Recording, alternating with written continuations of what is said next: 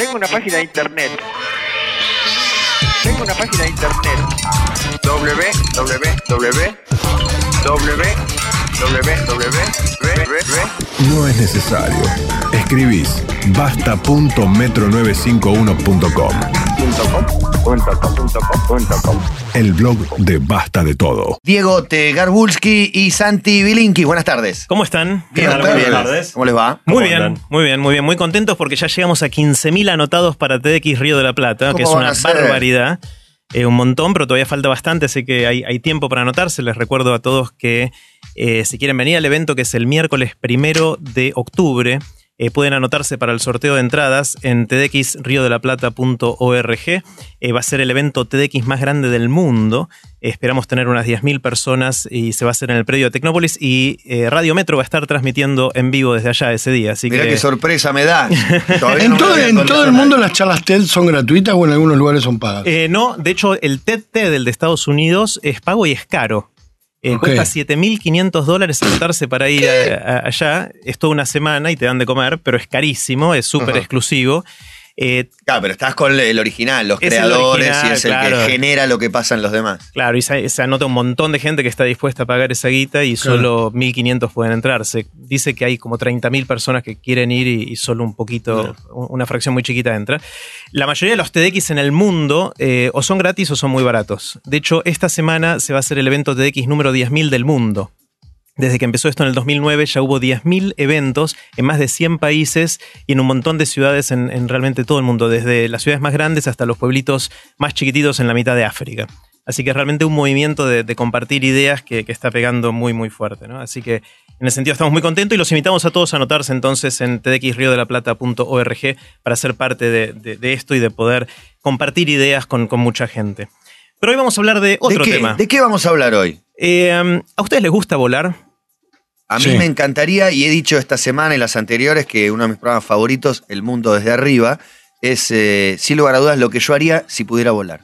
Mirá, ¿y cómo es eso? ¿Cómo... Y recorren eh, con esos hexacópteros, ubicás, eh, sí, sí, sí, a una altura, filman. claro, que tiene una estabilidad tremenda, con unas cámaras de muchos cuadros por segundo, te filman desde castillos medievales en Europa hasta costas sudafricanas o la central nuclear de Atucha o lo que sea, pero lo ves con esta tecnología nueva desde eh, tomas y planos que nunca viste en tu vida, o sea, monumentos Claro, mega no, conocidos, la Torre Eiffel, pero un plano que nunca lo viste, nunca viste una camarita súper estable 10 metros encima de la punta, ponele. Claro, mirando para La abajo. edición y Es demás hacen que el lenguaje sea muy cinematográfico porque todos los paneos que tiene parece que los hicieron una cámara colgada de alguna nube. De hecho, Claro. de entrada es cómo carajo hacen ese traveling. Después te enterás Claro. que son los drones. Claro, Pero claro. bueno.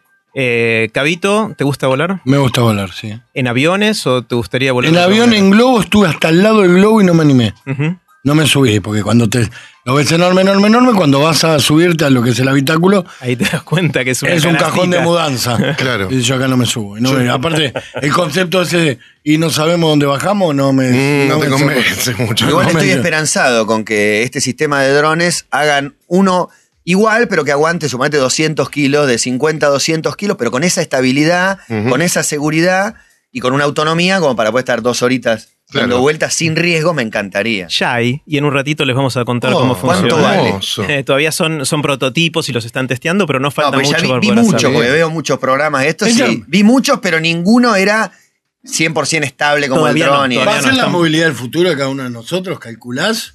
Hay, hay muchas cosas que compiten por la movilidad del futuro y hoy les vamos a contar algunas de esas. Hoy vamos a hablar sobre volar. Yo tengo Eh, la experiencia de haber estado en una hamaca celestial. Hice parasailing en, en Brasil. Eh, ¿te lleva de la una- lancha? Claro, de una la lancha. canción. Para Parasailing. te van soltando eh, de un malacate a una soga y te van remontando como un barrilete y te dejan colgado del cielo Con un paracaídas o con un parapente. con un parapente, pero estás quieto en el aire. No es que te van remontando y la lancha en un momento para y vos quedás ahí. Es barrilete, es como que estás en un barrilete Exacto, que está. Barrilete cósmico. Sí, claro, es el barrilete cósmico. Bueno, es interesante porque mm, si uno mira la historia, hay un montón de historias sobre volar, desde mitos. eh, de hecho, uno de los mitos griegos más conocidos es el de Ícaro, ¿no? El de Ícaro que estaba con su padre Dédalo en la isla de Creta y querían escaparse de ahí, estaban presos, y el padre le hace unas alas con plumas y ceras y le dice a Ícaro que vuele junto con él, eh, que tenga cuidado de no acercarse mucho al sol porque eso le iba a derretir las alas y podía caer y no acercarse mucho al agua pues si se mojaba tampoco podía volar. Eh, bueno, y salen volando eh, con, con esas alas y el, chico este era muy ansioso y muy curioso y, y voló muy alto y finalmente termina derritiendo sus alas y cayendo al mar y muriendo. Eh, pero desde ahí hasta Superman está lleno de historias que nos contamos sobre la posibilidad de volar, ¿no? De ponernos alas o tener poderes mágicos que nos permitan, que nos permitan volar. Parecería que de alguna manera mirando a las aves, eh, los seres humanos eh, tenemos mucha bronca, ¿no? Mucha bronca de que la, la fuerza de la gravedad sea, sea tan injusta y tan dura con nosotros. Hay veces que los Es- veo, los veo planear o los ves quietos, ¿viste? Cuando un, un ave se medio se pone contra el viento Sí. y se queda en el lugar. Muy de la gaviota eso. Un rato y Yo vos quiero decís, estar ahí. "Ah". Es como correr en la cinta. Sí, no, me vuelve loco en la, en la última Superman No, también. no se su relación con el, con el volamen, como verás, es un tema que me, que me tiene bastante ocupado, es muy diferente al anterior. Fíjate, Ah, tiene un vuelo corto, queda como a 10 centímetros del piso, golpe un rato, se queda ahí. Es muy distinto, queda suspendido, no Sí, la última vuela. Superman se llama Empujame, ¿viste que pelean con los otros empujándose ah, 20 metros por un lado? ah, Sí, sí, sí, se, empuja. para- muy lejos. Bueno, eh, hoy vamos a explorar cómo aprendimos a volar los seres humanos, eh, qué podemos hacer hoy y qué podremos hacer en el futuro, porque hay un montón de historias y un montón de, información muy interesante. Esta va a ser una columna bastante gráfica, eh, hay unos cuantos videos que vamos a mencionar durante la columna, así que si quieren verlos, estén cerca de un teléfono inteligente o de una computadora si tienen a mano y entren a core.to barra vuelo. Eh, ahí vamos a estar eh, mostrando algunos de los videos que vamos a, ir comentando a lo largo de, la columna. Entonces, hablemos un poquito de cómo nace esto, estas ganas de volar de- desde hace miles de años. De hecho, el, el primer registro que hay de cosas que vuelan hecho por humanos es del siglo V a.C. A los chinos les encantaba hacer barriletes. Los chinos hacían barriletes y jugaban con eso. Era un juego muy, muy conocido. Inclusive tenían un jueguito que ahora lo llamamos el Bamboo Copter, era como un pequeño helicóptero muy rudimentario hecho con, madera eh, y que los chicos jugaban con eso ya hace 2500 años. Después, en el siglo III a.C., hace unos 2300 años, empezaron a ver también en China globos de aire caliente que los usaban para festividades o por placer. Esto esencialmente son globos chiquititos. De unos 50, 60 centímetros de, de diámetro, que uno le pone una mecha abajo, se calienta el aire y eso, como el aire caliente es más liviano, va para arriba. Son esencialmente iguales a los que están bastante de moda ahora para Navidad y Año Nuevo, eh, que andan dando vueltas por el, el cielo de, de Buenos Aires y otros lugares. No sé si los han visto, Sí. pero si creían que eso era una novedad, están hace 2300 años dando, dando vuelta. Eh, eso eran los chinos. Eh, lo interesante es que después de los chinos no pasó mucho. Durante toda la Edad Media casi no pasó nada en el mundo de, de volar, excepto por un señor que se llamaba Abbas Firnas. Este es un señor que vivía en la ciudad de Córdoba, en España, y en el año 852 el tipo este se cubrió el cuerpo de plumas, se pegó un par de alas y se tiró de una torre. Eh, um, no se mató, pero dicen que se dio un flor de porrazo. Eh, y ese es el. Había. ¿Cómo? No.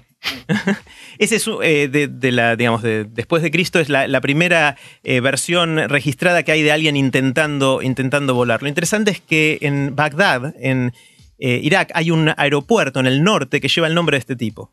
El Mirá tipo vos. este era, pensá que estuvo en el año 852 haciendo esto hace que un montón de años atrás, y a pesar de eso lo siguen reconociendo en Bagdad.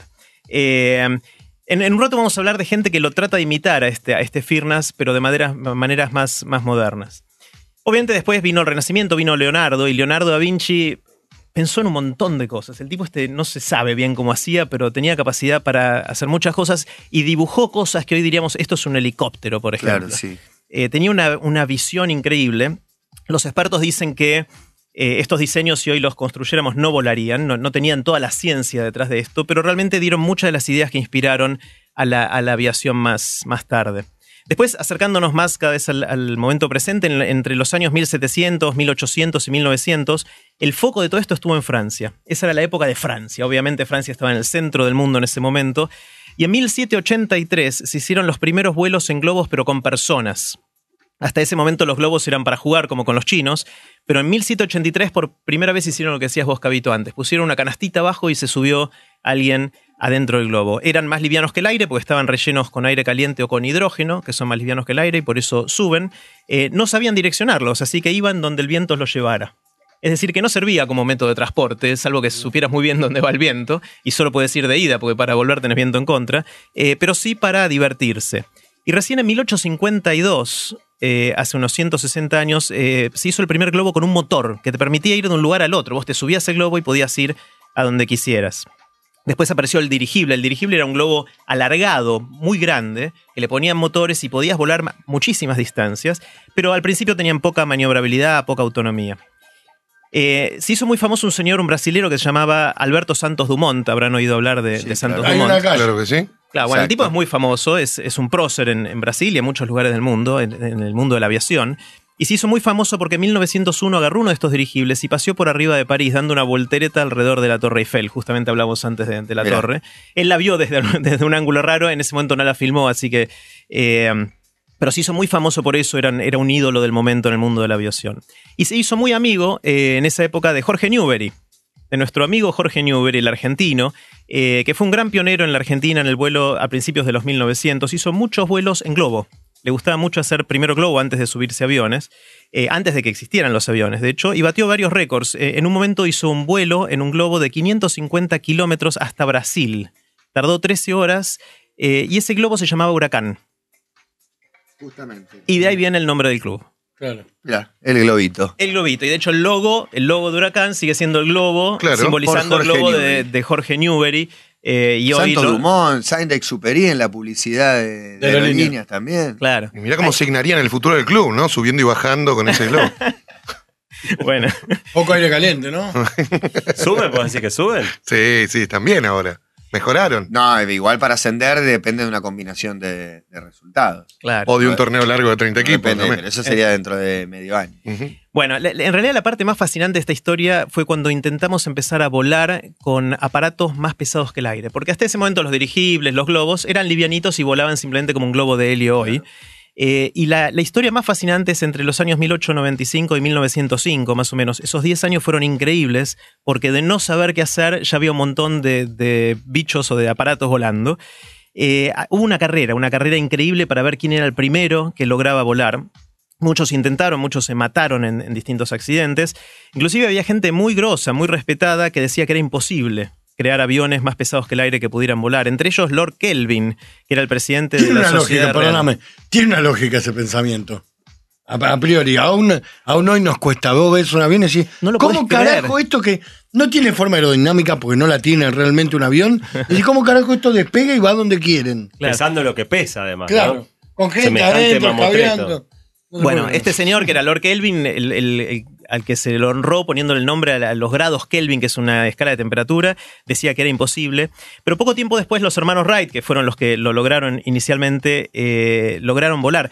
Ellos llaman Orville y Wilbur, son dos hermanos que vivían en Estados Unidos y tenían una fábrica de bicicletas. Estos tipos estaban obsesionados con volar desde cuando eran muy chiquititos, le habían regalado un, un juguete que era como un pequeño helicóptero parecido al de los chinos, y ellos lo desarmaron y armaron un montón de cosas con eso. Eh, y ellos analizaron un montón, probaron un montón, eran unos fanáticos de esto. Inclusive construyeron un túnel de viento, que es esencialmente un lugar donde uno puede probar distintas alas para ver cuánta fuerza hacen para arriba, etc.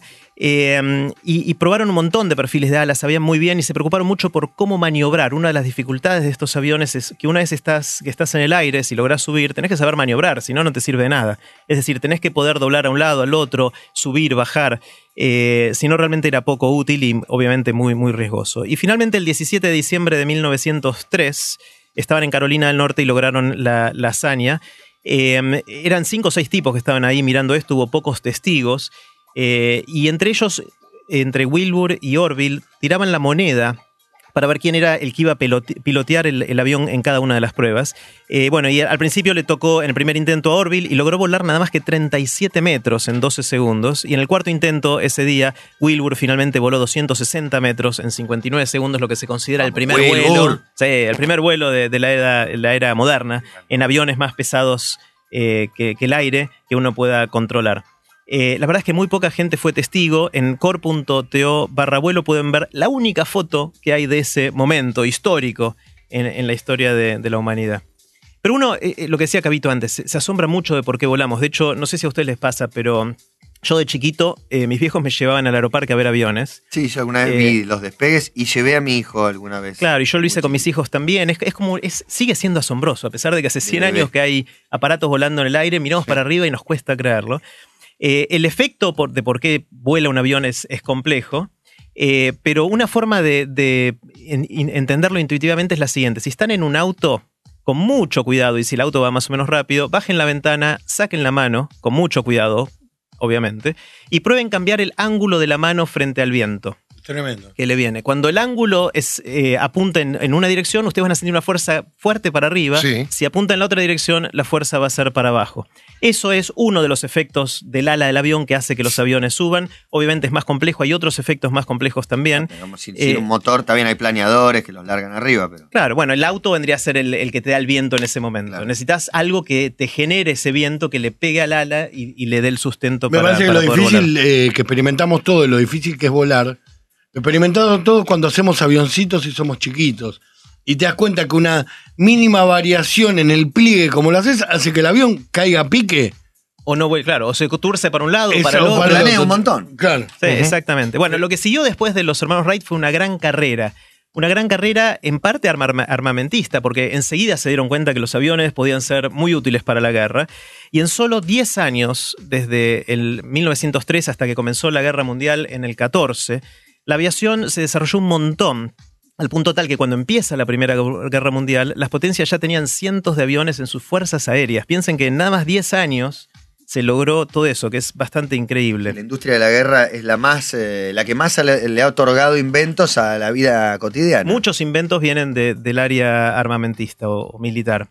A veces nos preguntamos, y esto lo debatimos mucho con Santi, de qué pasaría o qué hubiera pasado, qué hubiera sido de la historia si algunos personajes no hubieran existido. ¿Qué pasaba, por ejemplo, si Hitler no nacía? ¿Qué pasaba si Alexander Fleming no nacía y la penicilina en ese momento no se inventaba? Tanto para cosas buenas como para cosas malas. Creo que los hubiera aparecido otro similar y que, que lo hubiera hecho por ahí tiempo después, cambiando radicalmente las cosas. Exacto, hay casos donde sí, donde quizás al, al toque alguien más lo hubiese inventado, hay casos que se podrían haber demorado. En el caso de los hermanos Wright, los expertos dicen que ellos, lo que su conocimiento estaba 10 años adelantado respecto a, lo- a los de todos los demás que estaban tratando de volar. Entonces se especula que si ellos no hubieran existido o si por la razón que fuera no hubieran sido exitosos, la Primera Guerra Mundial hubiera empezado sin aviones. Porque empezó justamente 10 años después. Y quizás eso eh, resultaba en una guerra distinta, con un resultado distinto, y quizás la historia hubiese sido un poquito distinta sin los hermanos Wright.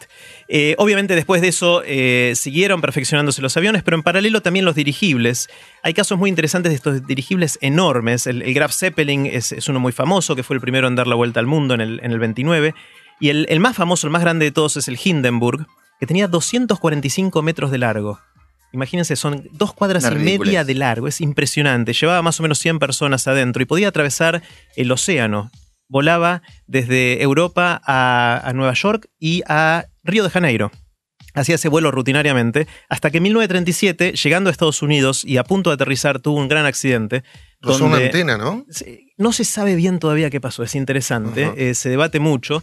Eh, estando a punto de tocar esa antena, hay, hay una filmación de esto que pueden verla en core.to barra vuelo, que es bastante impresionante, porque justo están filmando y todos eh, aplaudiendo y saludando al, al gran, a la gran bestia que estaba aterrizando, eh, y de repente la cámara baja, muestra al público y cuando vuelve a subir ya está en llamas. Entonces no hay mucha evidencia de qué fue lo que pasó y hay distintas teorías sobre corrientes electrostáticas en la atmósfera, sobre pérdidas, sobre distintas cosas, inclusive algún rozamiento, aunque ese es, eh, parece que no hay muchos adeptos a esa teoría. esa teoría. Bueno, la cosa es que en pocos segundos se quemó todo esto. Ujú. Murieron 35 de las 97 personas que estaban a bordo, a bordo y eso fue de alguna manera la caída de, este, de los grandes, grandes Claro. dirigibles porque la gente empezó a ver... Los que- dirigibles de hidrógeno, ¿no? Que en sí era una gran bomba H cada uno de estos dirigibles. Claro. Porque es altamente y- combustible. Claro, sí, ese sí. gas. Claro, es, es como una bomba porque el hidrógeno es muy eh, combustible cuando uno le, llega- le- le acerca oxígeno, si hay una chispa, eso se transforma en agua eh, y eso lo hace con una gran explosión, Claro. eh, con un gran incendio. ¿Y ahora son de helio? ahora, claro, ahora en general son de helio. El Ahí tema- ahí tiene- Juan Carlos tiene dos también, ¿eh? no solo Helio.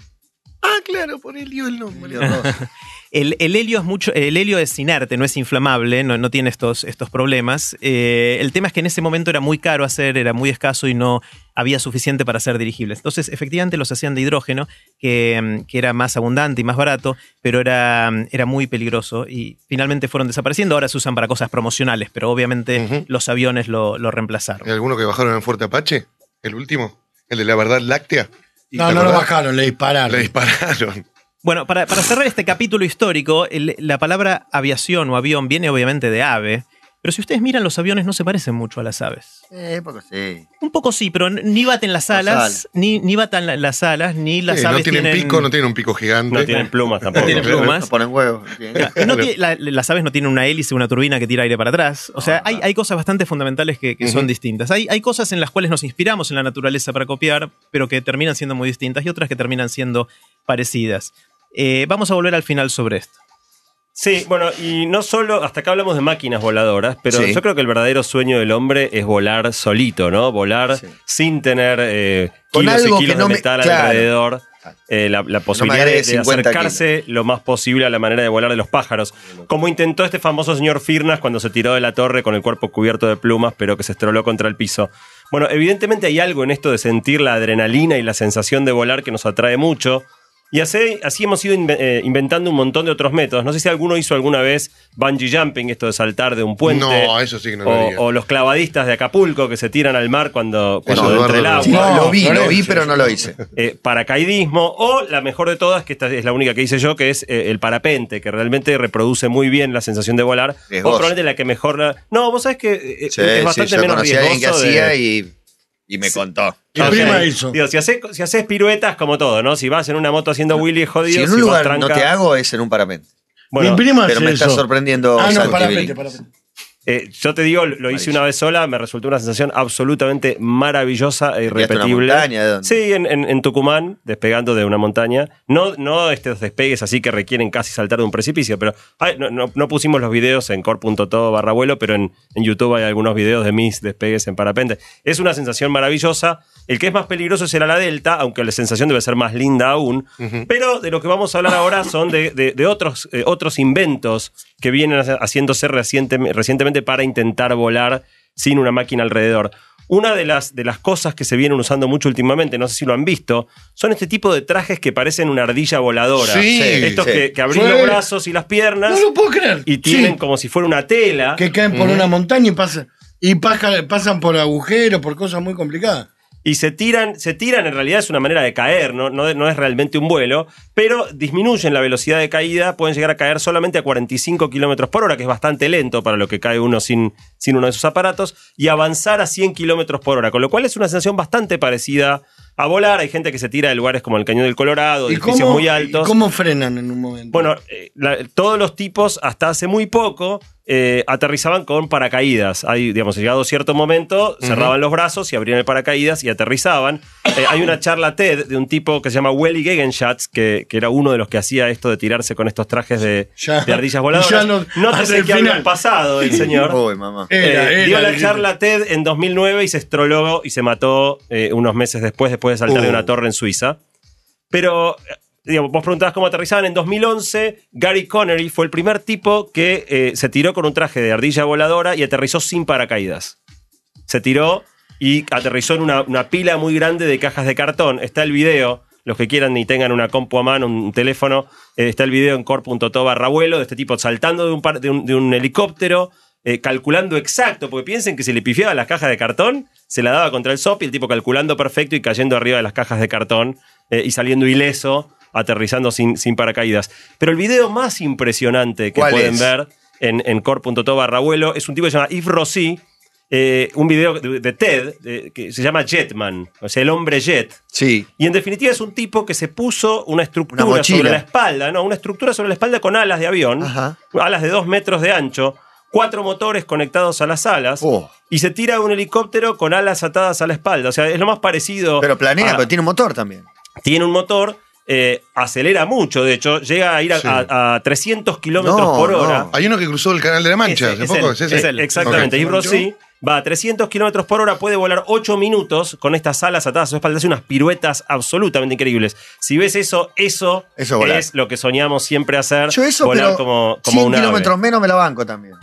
A 200, ponele. Bueno, El tema es que este no es a 300 estable. y puede estar Necesitas- 8 minutos, 8 minutos propulsado en el aire. Eh, lo interesante es que maniobra con su propio cuerpo, es, es con flexiones del cuerpo, no tiene timón, de manera que Ah, como va acomodando jetpack, su, que el cuerpo. su cuerpo va llevando el rumbo y de alguna manera el fuselaje del avión es su cuerpo y lleva las alas enganchadas a, a la espalda. Claro, es igual- muy impactante verlo. 8 minutos a 300 kilómetros por hora, en 2 minutos estás en Pilar, ponele. Sí. Un minuto. No sé cuánto. No, no, no, un poco más. Vamos a seguir con algunos ejemplos de, de formas en las que el hombre intentó volar, eh, no con aviones o máquinas a su alrededor, sino con, de maneras más, más parecidas a las de las aves.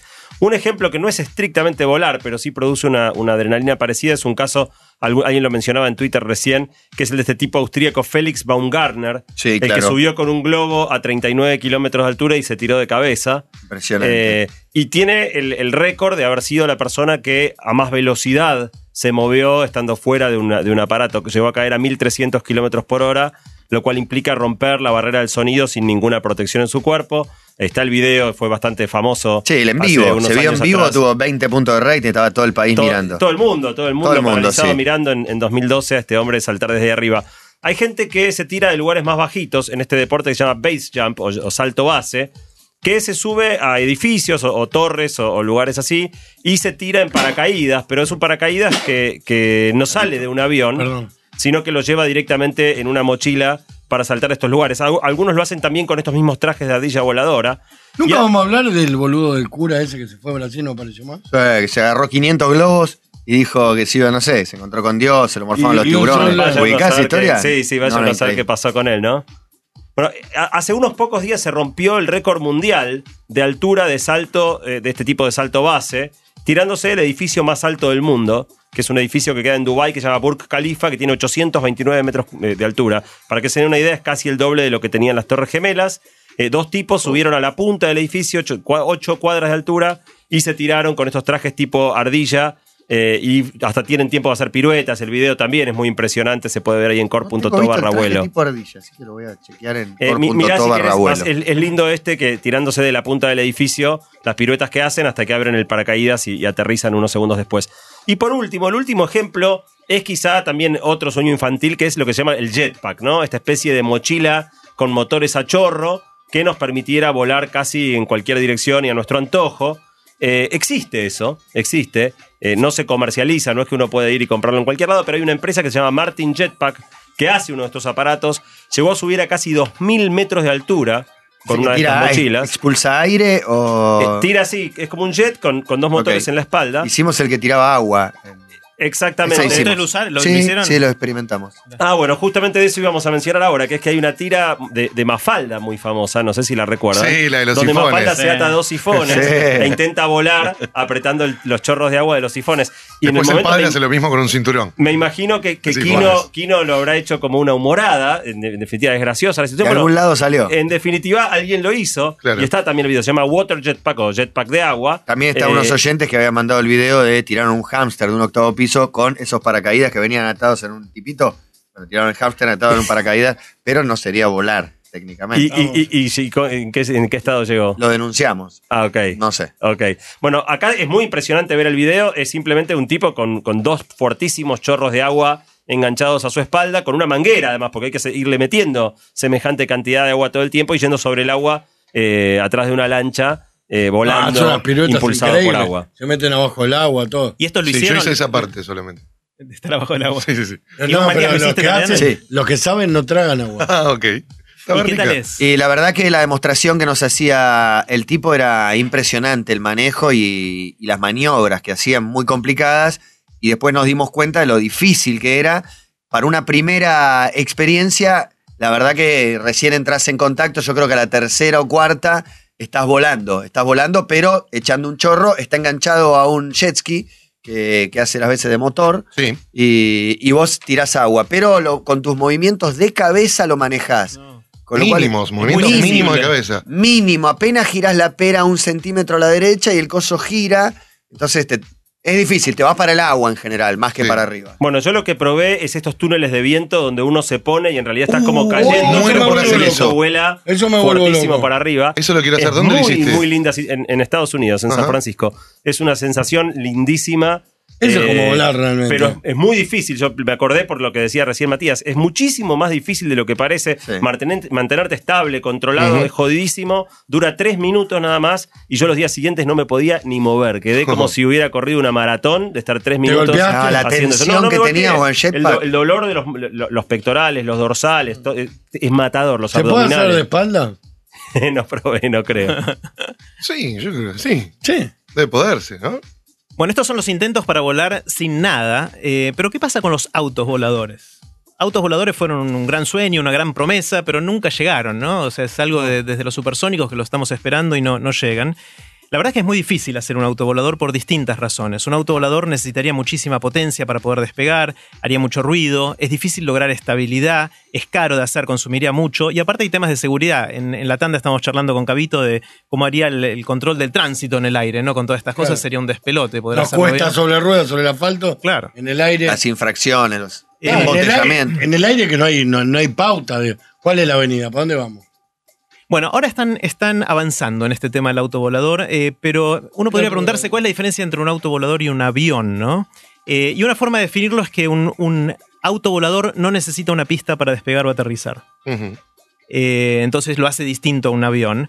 Eh, hay una empresa que nació de unos estudiantes eh, de, Mi- de MIT en, en Estados Unidos, del MIT, en, en Boston, que mo- montaron esta empresa saliendo de, de la universidad. Hicieron un avión con alas plegadizas. Es un avión que vos aterrizás, en un minuto se pliegan las alas y te vas andando como si fuese un auto a tu casa y lo guardás en el garage de tu casa. Es decir, que es un avión que no necesita un hangar para estacionarlo y con el cual podés, en el momento que aterrizás, eh, seguir andando hasta tu casa.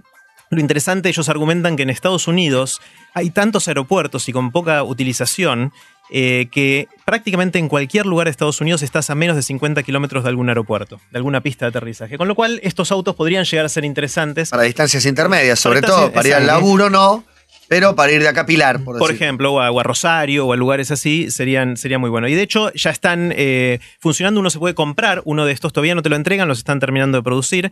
Eh, la empresa se llama Terrafugia y de hecho cuestan la módica suma de 279 mil dólares, eh, que obviamente es lo que cuesta un avión, no lo que cuesta un auto. Claro. Eh, Sí, hay autos de esa guita. Para quien tiene Claro, algo muy la guita de esta necesidad es un, no sé, un Lamborghini. Claro, el tema es que hay que aprender, hay que ser piloto para poder eh, eh, pilotearlo y hacerlo andar. Eh, pero todavía no sale para arriba, requiere una pista para aterrizar. Hay algunos diseños en core.to barra vuelo. Pusimos videos de algunos diseños de autos que están pensando que van a ser realmente autos voladores, que no van a necesitar una pista, eh, pero que todavía están en etapa de diseño temprano. Ahora, ya probamos eh, hacer aviones, probamos volar solos con los autos. Vamos al papel. ¿Qué pasa con los aviones de papel? ¿Hacen aviones de papel ustedes? ¿Les- Sí. les gu- ¿Son buenos haciendo aviones de papel o no? Excelente. Sí. Excelente. Yo soy Bastante hago bueno. bien. Excelente, Sí, sí. bueno. Ah, resulta que hay un montón de fanáticos de Todos hacen la papel. flecha, ¿no? La flecha los, es los- el- el más Los No. principiantes hacen Yo la el flecha. planeador, planeador con flaps, te digo Con yo. flaps y todo, mira. Sí. Y hace pirueta, ¿está bueno? Y sí, depende por cómo pongan los flaps. Claro, bueno. Claro. Hay, hay gente que es fanático, hay concursos, hay, hay competencias de esto. En Japón son enfermos de este tema, con toda la, la cultura del origami. Tienen la, la Asociación Japonesa de Aviones de Origami, que vuelan también y, y que tiene un montón de, de fanáticos. Hay dos récords mundiales certificados por, por Guinness. El primero es cuánto tiempo un avioncito puede estar en el aire, el máximo de eso. Yo ¿Cuánto dicen que es? eso, no sé. No, lo- eh, creo que una vez lo contaron acá y voy a decir una barbaridad, pero seis minutos. No, no, no, no, mucho menos, mucho menos. Pensá que lo tirás y el avión en el- va a caer. Ah, digamos. Un minuto, ya lo hablamos una vez 87 acá. segundos. No, nosotros no. Nosotros no, quizás. sí. No, son 28 segundos nada más. Pero igual, lo ves y hace cosas increíbles. Para, para eso está el, el video en core.to barra vuelo. Ahí pueden ver el video del, del récord mundial que justamente lo tiene el que es el jefe de esta asociación japonesa de aviones de origami, que se llama Takuo Toda. En distancias. Actor porno de Tacota. La- el otro récord mundial que hay es en distancia. ¿Cuánto dicen que puede volar un avión de papel? 200 kilómetros. No, de lejos. 200 lo agarra un tornado. Un avión de papel, Si puede ser, tornado, ahí si tenés lo razón. agarra un 25 metros. tiene, tiene que ser en, en un lugar cerrado. En general lo hacen en gimnasios grandes. Ah, ok. No, 62 metros. Muy bien, muy bien. 70 metros. Bueno, casi. Diego estuvo muy 70 cerca. metros. 70 metros de distancia. En core.to pueden ver no solo los videos de estos récords mundiales, sino también el video de cómo hacer los aviones que batieron los récords mundiales. Eh, van a ver que son bastante elaborados, que tienen unos cuantos detalles de los flaps y de los alerones y de las distintas cosas que hay que hacer para que, que eso funcione bien. Y vamos a cerrar con algunas curiosidades. Eh, hay, ¿Saben? John Travolta es, es piloto de avión. Sí, Eh, es, sí. es conocido por eso. Tiene como 4.000, casi 4.000 Conocido por horas el cine, en realidad. Claro, se sabe que hace Travolta, eso, ¿no? ¿verdad? Ah, no es actor tanto. también. Me cae bien, pero. Bueno, él, él vive, eh, en- de- creo que tiene más de una casa, digamos, pero una de las casas que tiene es en, en el estado de Florida, una casa que tiene, está en un country que tiene su propia pista de aterrizaje y con él con el avión llega hasta su casa, es decir, en el jardín de su casa tiene el hangar para guardar Ah, su como la rosadita 707. de Carlos. ¿Cómo será el lote, no? ¿707? Tiene un 707. Oh, Ah, porque él tenía un, un convenio Jumbo. con Qantas. Claro, exactamente, y es de cuántas. Claro, una línea aérea que le habían dado un avión. Exactamente, le- tiene ese avión que es el que sigue pintado de cuantas y él es como embajador de cuantas a, a donde va. Eh, y cuenta historias de que a veces se levanta con ganas de ir a desayunar a no sé dónde, se sube el avión, va volando, desayuna y vuelve a la casa, ¿no? Qué Cosas de, de un excéntrico. Combustible, un- barato un, ejército de técnicos que chequeen que el avión está en pero él lo, condiciones de él lo volar. pilotea por Sí. lo menos. Eh, Acá, se- salvando distancias, acá en General Rodríguez hay, hay un aeropuerto. Me gustaría lo mismo, pero una avioneta, con Bueno, una. en, Gen- Ah, en General Rodríguez, acá es muy cerquita, es a una hora, una hora y media de la capital, depende de donde uno salga. Hay, hay un aeropuerto, que es el aeropuerto de General Rodríguez, que tiene al lado un barrio privado que si uno tiene un avión suficientemente chico, una avioneta puede llegar hasta Con su 80 casa. gringas compras una avioneta para cuatro. Eh, ¿Cómo se llama? Marquito Di Palma tiene una avioneta y se viene desde Arrecifes para acá todo el tiempo. Hablamos un montón con Mirá. él. Ajá. ¿Te Lo invitó? usa, lo usa más que el auto. Sí, me invitó, venía en pedo. Me subo con- Y un Harrier, tener un Harrier que despega verticalmente. Un Sea Harrier. Un Sea Harrier. Sí, Claro, un ese sería helicóptero, para eso un helicóptero. Bueno, también, pero es más rápido el Harrier. sí, la verdad. Sí. Bueno, y vos disparás aparte. Claro. Si hay tránsito, es disparás. atractivo. Claro. Eh, vos preguntabas, Matías, antes sobre si hay cuadricópteros o multicópteros en general que puedan llevar eh, seres humanos. Lo- los hexacópteros o octa toc- no, ya ni se pronuncia, Octocópteros. no sé pronunciarlo. Son estos, esencialmente es- estos que parecen de juguete, que son chiquititos, que tienen 50 centímetros de, de ancho y que se usan para un montón de cosas, en particular para filmar. Se está filmando mucho con eso, pero también se usa para jugar y para hacer otras cosas.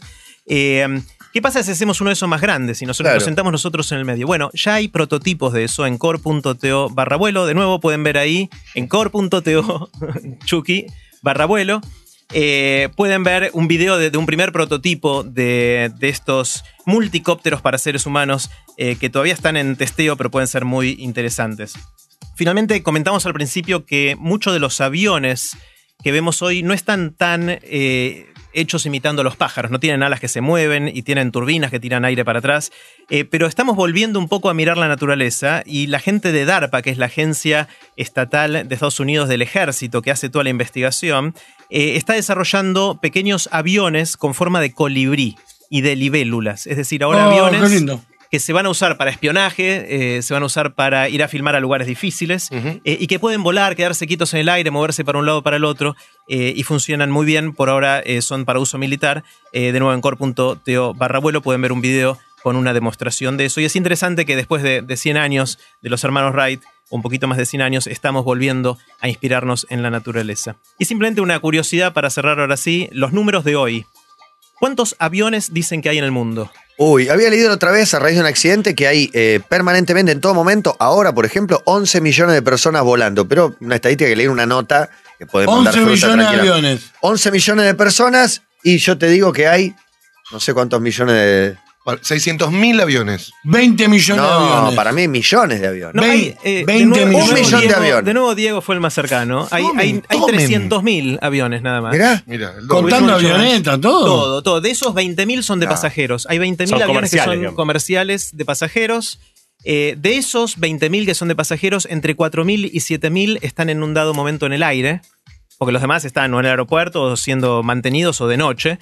Eh, y se estima que en el aire por lo menos la- las fuentes que encontramos nosotros, eh, aproximadamente medio millón de personas. Ah, bastante ok, menos nada que que eso. ver, sí. Cuando fue el accidente lo leí. Sí, pero, pero igual, eso obviamente varía de acuerdo a la hora del día, el momento del año. Eh, pero igual, pasaron 100 años, eh, el avión ya está acá, todavía falta un montón de cosas para volar como querríamos, como soñamos de chiquititos, pero está bueno que eso seguramente lo vamos a ver en nuestras vidas. Bien, buenísimo, súper interesante, con un deseo eh, centenario, te diría, iba a decir milenario, aunque no lo sé, que es las ganas de volar y algunas de las posibilidades. Y en core.to barra vuelo pueden encontrar todos los videos que estuvieron nombrando, la verdad que están buenísimos, ya vi algunos, el del jetpack, el jetpack no, el jet, el hombre jet, Espectacular, y el, ¿eh? del- el disfraz de ardilla que ahora lo entendí. Es como si fuera una bolsa de dormir. Me Una pareció especie. más, Claro, claro, es una como una membrana, te crece una membrana entre los brazos y el cuerpo y eso lo usas de ala. bueno. Como las ardillas voladoras.